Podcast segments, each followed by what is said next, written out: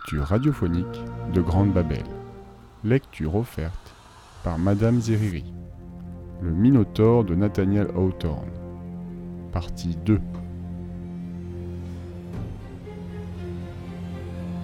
Il ordonna d'introduire l'étranger sans plus de retard. La coupe fut placée sur une table, à côté du trône. Et une mouche, s'étant avisée d'en venir sucer les bords, tomba morte immédiatement dans la liqueur. Médée d'un regard, fit observer cette circonstance au neveu et sourit de nouveau avec complaisance. Thésée, une fois amené dans l'appartement royal, n'eut d'attention que pour le vieux monarque, dont la barbe blanche rendait l'aspect encore plus vénérable. Il était là, assis sur un trône splendide, une couronne étincelante sur la tête et un sceptre dans la main. L'âge et les infirmités affaissaient son corps, sans cependant enlever à sa figure la noblesse et la majesté.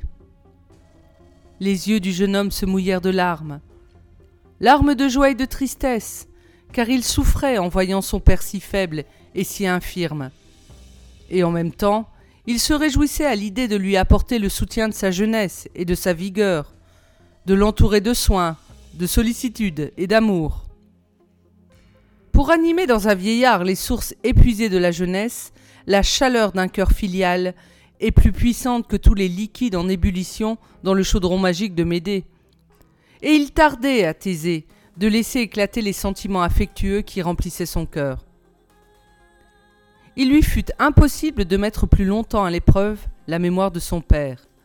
Il n'avait plus qu'un désir, c'était de se jeter à ses pieds.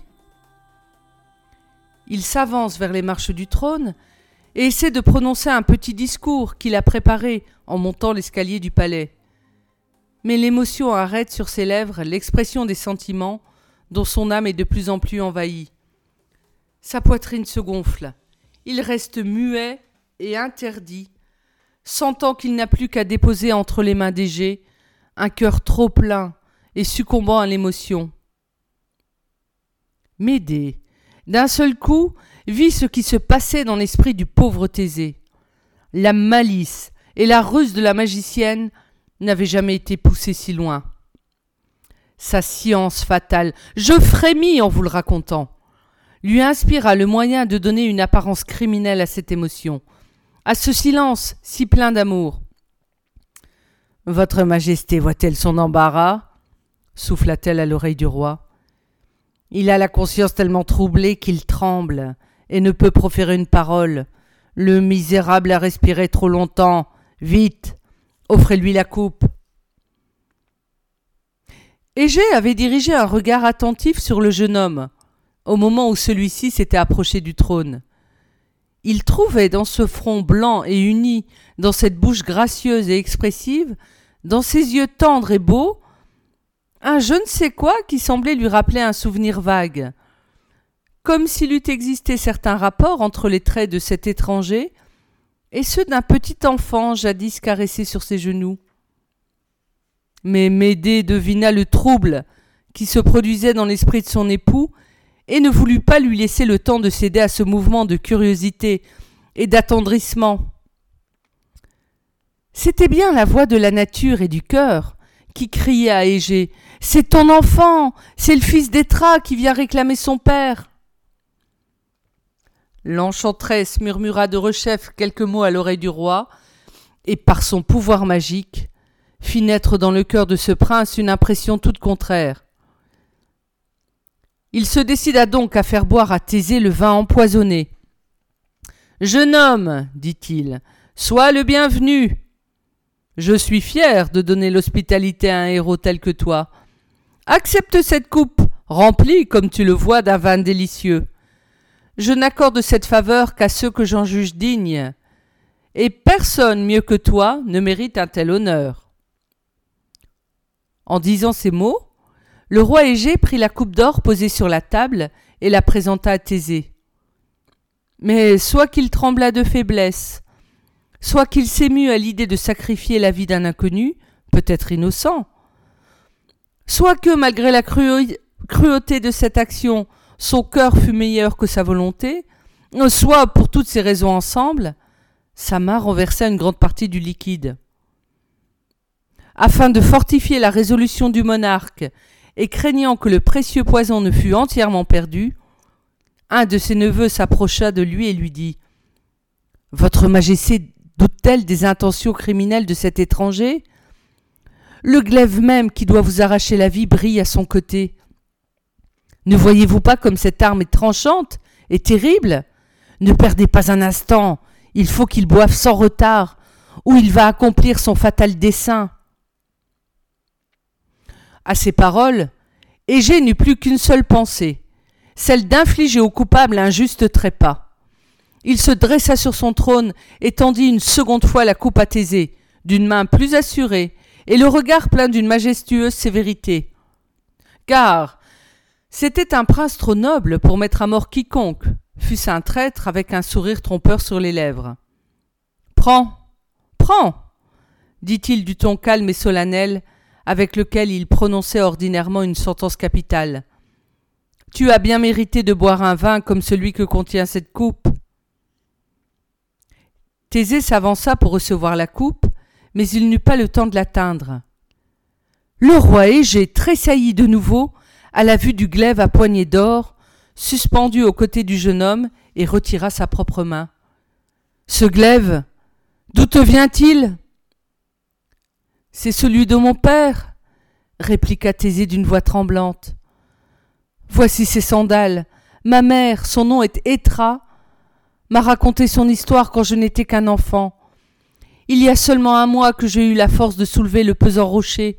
J'ai trouvé dessous ce glaive et ses sandales, et je suis venu à Athènes pour voir celui à qui je dois le jour.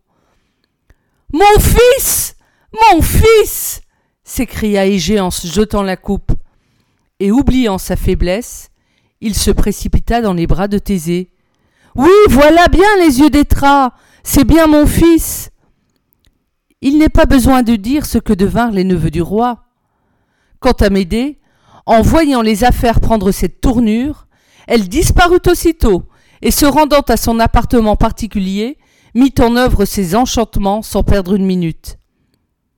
Elle ne tarda pas à entendre des sifflements à la fenêtre de sa chambre. C'étaient quatre immenses serpents attelés à un char de feu.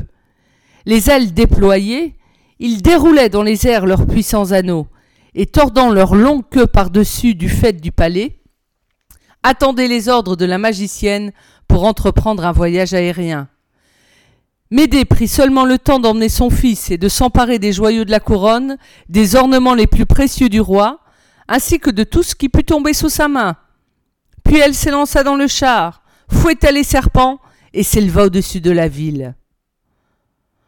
En entendant les sifflements des monstres ailés, le roi courut en chancelant à la fenêtre et cria de toutes ses forces à cette femme abominable de ne jamais revenir. Tout le peuple d'Athènes, attiré, dans les rues par un spectacle aussi merveilleux, fit retentir l'air de longues acclamations de joie en la voyant disparaître. Médée, transporté de rage, domina les sifflements des reptiles par un éclat de voix où vibrait toute sa fureur. Et jetant sur la multitude un regard féroce à travers les flammes de son char, elle étendit ses deux mains comme pour répandre une averse de malédiction.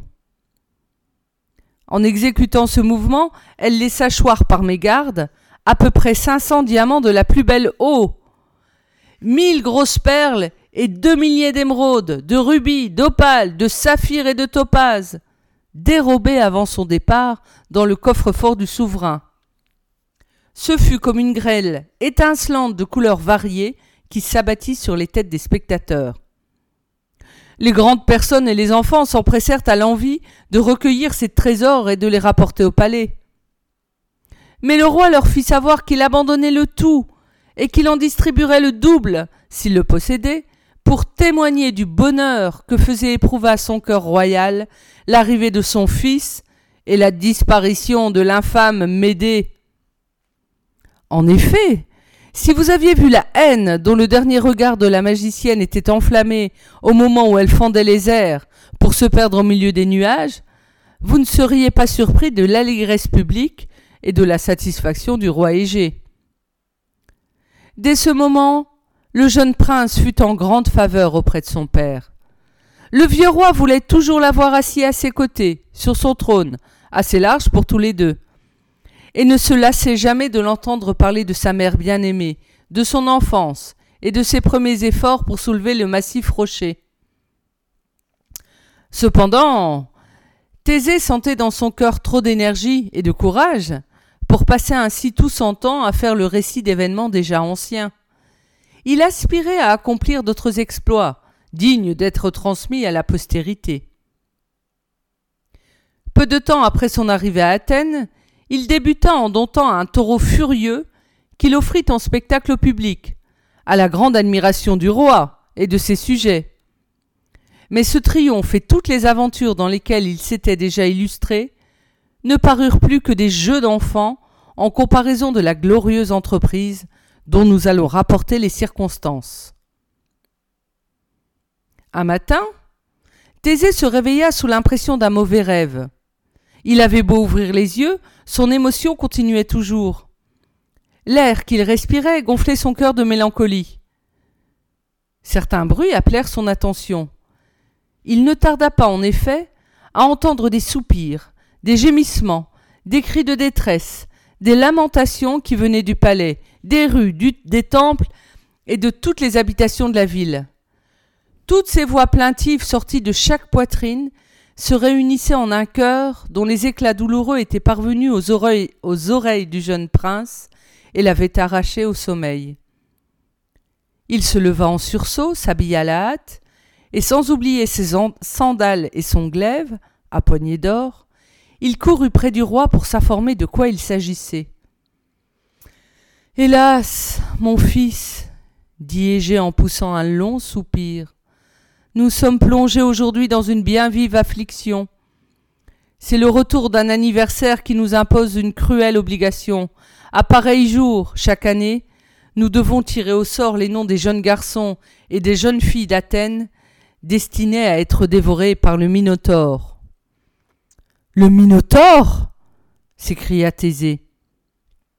Et en prononçant ce nom, en valeureux prince qu'il était, il porta la main à la garde de son épée.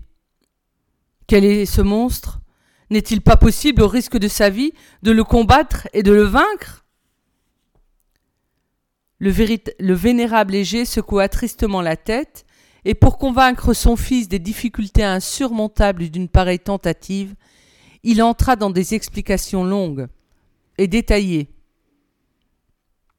Il paraît que sur l'île de Crète existait un monstre effroyable, appelé du nom que nous avons dit, moitié homme, moitié taureau, dont l'ensemble offrait à l'imagination une créature d'une forme hideuse et dont l'idée seule produisait une impression terrible. S'il fallait qu'un être aussi affreux souillât la terre, au moins eût-il dû être relégué sur une île déserte, ou au fond d'une caverne obscure, où personne ne put être épouvanté de sa présence. Mais le roi Minos, qui régnait sur la Crète, avait dépensé une somme considérable pour construire une habitation pour le Minotaure. La santé et le bien-être du monstre étaient pour lui l'objet des plus grands soins, de la plus constante sollicitude, et cela dans le seul but de faire le mal. Peu d'années avant l'époque dont nous parlons, une guerre avait éclaté entre la ville d'Athènes et l'île de Crète. Les Athéniens vaincus furent forcés de demander la paix et ne l'obtinrent qu'à de dures conditions. Ils s'engagèrent à envoyer chaque année sept jeunes garçons et sept jeunes filles pour servir de pâture au Minotaure le monstre favori du cruel roi Minos. Depuis trois ans déjà, le pacte avait été fidèlement rempli. Le jour était arrivé. Les pleurs, les sanglots et les cris annonçaient le moment fatal où l'on allait choisir les quatorze victimes. Le peuple entier était dans la consternation. Les parents tremblaient que le sort ne désignât leur fils ou leur fille. Les jeunes garçons et les jeunes vierges, de leur côté, redoutaient d'être livrés à la voracité de la formidable créature. En apprenant cette histoire, Thésée se redressa de toute sa hauteur et sembla grandir encore.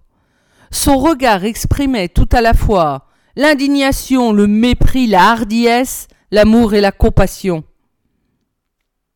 Que la ville d'Athènes choisisse seulement six jeunes garçons cette année, s'écria-t-il. Je serai le septième. Nous verrons si le Minotaure pourra me dévorer. Oh. Mon fils bien-aimé, dit le roi Égée, pourquoi t'exposer à un si horrible destin? Tu es l'héritier du trône, et ta naissance te met au-dessus des lois communes. C'est parce que je suis un prince, votre fils, et l'héritier du trône, que je veux prendre ma part des calamités qui pèsent sur vos sujets.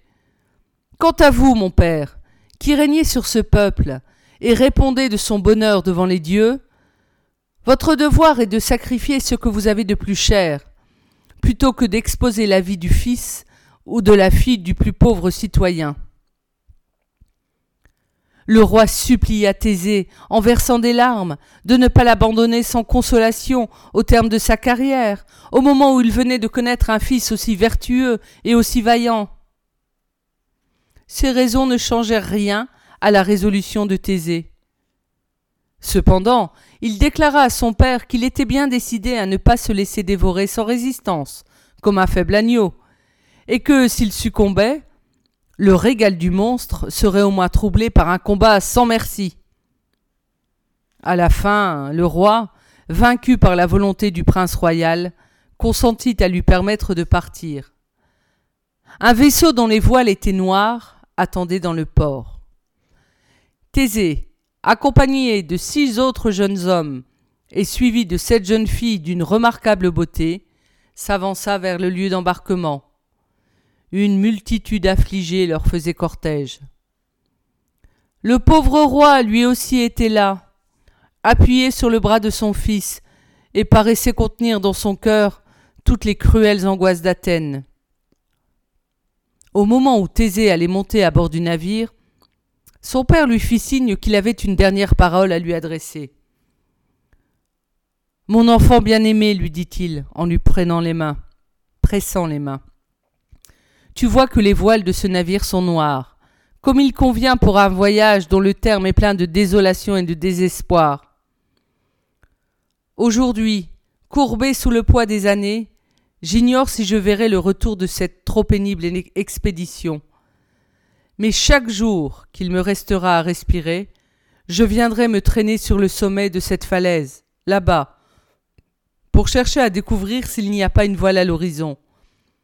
Si par un heureux hasard tu peux échapper au Minotaure, fais disparaître ces lugubres voiles, et pars le navire d'agré aussi éclatant que la lumière du soleil. À cette vue, moi et tout le peuple, nous saurons que tu reviens victorieux, et nous te recevrons avec des réjouissances telles qu'Athènes n'en aura jamais vu de pareilles. Thésée promit de se souvenir de ses recommandations. Les passagers s'étant embarqués, les matelots hissèrent les voiles noires, qui s'enflèrent aussitôt sous le souffle du vent, et en grande partie aussi des soupirs poussés par la violence du désespoir de tous les spectateurs. L'esquif s'éloigna du rivage. Lorsqu'il fut en pleine mer, une brise légère s'éleva du nord-ouest et fit glisser rapidement l'embarcation sur la crête écumante des vagues, comme s'il fût s'agi d'une traversée au terme de laquelle on devait trouver plaisir et bonheur.